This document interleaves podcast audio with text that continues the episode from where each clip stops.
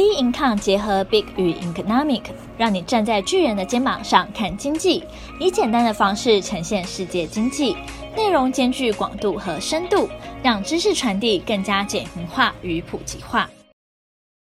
Hello，大家好，欢迎大家收听小资新天地这个单元。不知道在听我们节目的听众有没有也是 PTT 的乡民？最近在 PTT 上面最红的文章是什么？也是讨论最凶的。那就是男女生 AA 制的这个问题。那不知道各位听众在交往中会不会因为金钱价值观或是 AA 制这个问题吵架过？并且我相信有很多的听众会有个疑惑：爱情到底该不该掺入金钱这件事情？因此，我们今天小资新天地的主题是：女人真心话，碰到 Mr. Right 该在意年收入吗？这里的金钱不是指天天要吃饭啊，或是生病要看医生这种一般必要的消费，而是在价值观上。交往时两个人是偏个体，所以你金钱价值观怎么样，影响并不会那么的深。但是步入婚姻，感觉就像是一个共同体的感觉，同时为这个家付出。那决定步入婚姻，可能就会开始出现价值观上的问题，例如婚礼。从婚礼什么时候举办，到新娘秘书，婚纱照要在国外拍还是国内拍，喜饼用手工饼干还是一般饼干，喜帖的样式、材质，蜜月要在亚洲还是欧洲，这种大大小小事情需要解决。大家应该都有听说过，在婚礼准备过程中闹不和，一个想要梦幻一点，一个想要务实一点。甚至我有朋友在准备婚礼过程中，就因为这些大大小小事情就吵到后来决定不结婚了。有些女生在交往时就会开始有个想法：这个人的金钱价值观是可以跟我走到婚姻的吗？Mr. Right 该在一年收入吗？俗话说：男怕入错行，女怕嫁错郎。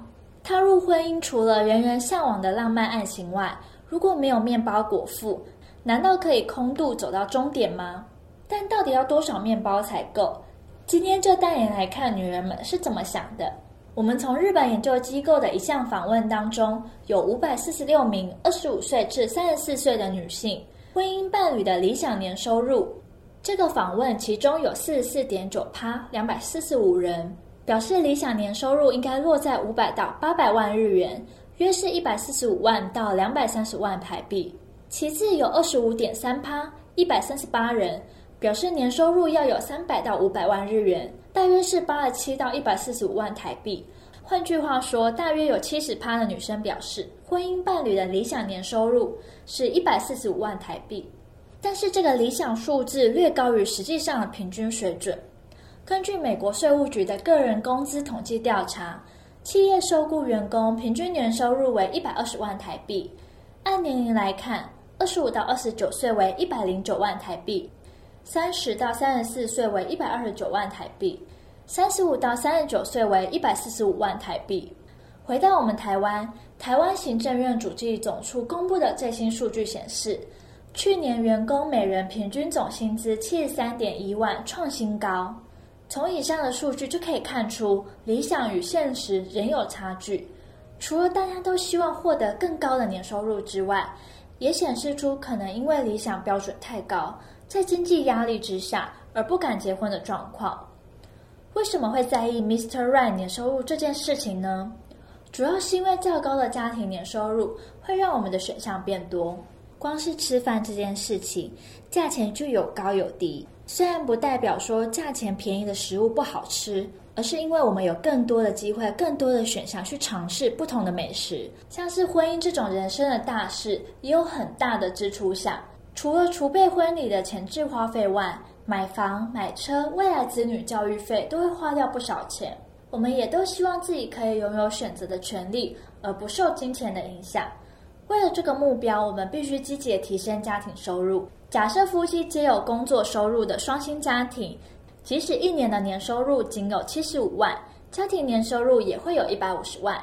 再加上提升工作竞争力，争取本业加薪，或是有效的投资理财规划创造投资收入。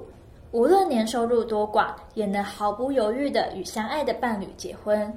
虽然有钱并不代表你会快乐但是如果你有钱你就有更多的选项来让自己快乐。